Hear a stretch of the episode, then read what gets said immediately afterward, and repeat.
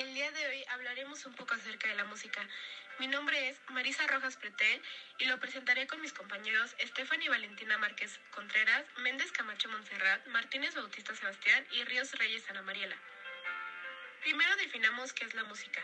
La música es una de las cosas que acompañó a la humanidad en todas las culturas. Incluso las más primitivas ya diseñaban instrumentos musicales, por lo que es evidente que la música tiene algo muy especial. Esta es el arte de combinar los sonidos en una secuencia temporal, atendiendo a las leyes de la armonía, la melodía y el ritmo, o de producirlos con instrumentos musicales.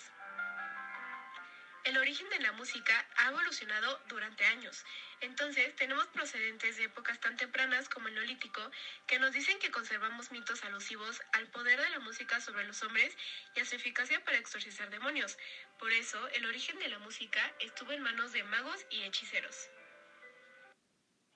Las canciones tienen tres conceptos básicos, bueno, por así decirlo, que es melodía, armonía y ritmo. La melodía es la sucesión lineal ordenada y coherente de sonidos musicales de diferente altura, que forman una unidad estructurada con sentido musical. Esto es independientemente del acompañamiento. Eh, la melodía, en palabras como más informales, sería la tonada que hace el cantante. Eh, la armonía es el acompañamiento eh, de los instrumentos armónicos que siguen, por así decirlo, la melodía del cantante. Y el ritmo es una, una forma de sucederse y alternar una serie de sonidos que se repiten periódicamente en un determinado intervalo de tiempo, especialmente la manera en que suceden y alternan en alguna obra artística. Estos sonidos pueden variar, pueden ser algunos más fuertes, algunos más eh, débiles y la duración también puede variar. Esto para que se escuche más armónico, por así decirlo. El cambio de la música por los años. Después de la invención del gramófono y el disco de pizarra, de la radio y el vinilo, el CD, el MP3 y el streaming coprotagonizaron la mayor revolución que ha vivido la industria de la música. Estos dos inventos nacieron hace un cuarto de siglo, en los años 90, y sin embargo, esta década, la de los 10, ha sido una de las más trascendentales para el negocio discográfico que ha tenido en 10 años. Adiós de los estribillos. Todavía sigue haciendo muchos hits con estribillo adhesivo de manual, pero según el libro Switch on Pop, que analiza los cambios de la música mainstream, en estos últimos 10 años cada vez hay más canciones de éxito que presiden de él.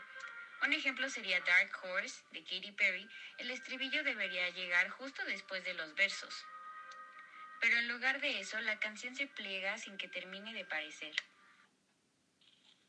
A través de los años, la música ha evolucionado en la forma de reproducirse, desde que la música era solo en vivo. Pasó a los fonógrafos de 1877, a los discos de vinil en 1990, producir 20 minutos de música por cada cara. Los cassettes en 1963. Este tenía una capacidad de reproducir hasta 60 minutos de música. Los CDs y reproductores MP3 en 1995. Este reproductor de música digital contenía 10 GB de memoria. Actualmente, gracias a los dispositivos móviles, podemos introducir y reproducir música, además de encontrar plataformas como YouTube o Spotify. No solo eso, también se cuenta con diferentes mecanismos, hasta para mezclar sonidos o canciones. 2020 fue un año que, como sabemos, pues la verdad no fue el mejor año del mundo, pero logramos pasarlo un poquito más calmado gracias a las canciones que de vez en cuando nos gustaba escuchar para relajarnos o para alguna cosa.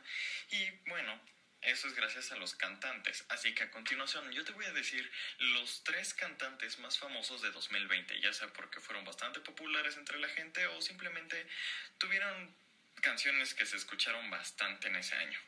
Primero tenemos a Billie Eilish. Esta cantante de pop fue bastante famosa ya que simplemente en la plataforma de Spotify tuvo 10.3 millones de reproducciones en su discografía. Así que sí, ella fue una de las cantantes más famosas del año pasado. Continuación tenemos a The Weeknd, un cantante bastante famoso del género soul que simplemente en la plataforma también de Spotify tuvo alrededor de más de 30 millones de reproducciones, esto siendo una cantidad bastante alta. Y por último, tenemos a J Balvin, uno de los cantantes de reggaetón más famosos no solamente del año pasado, sino desde hace bastante tiempo. En la plataforma de Spotify, él tiene mensualmente 48 millones de reproducciones en sus canciones. Así que sí, J Balvin fue el cantante más famoso de 2020. Y eso es todo por hoy. Muchas gracias y continúa nuestro siguiente podcast.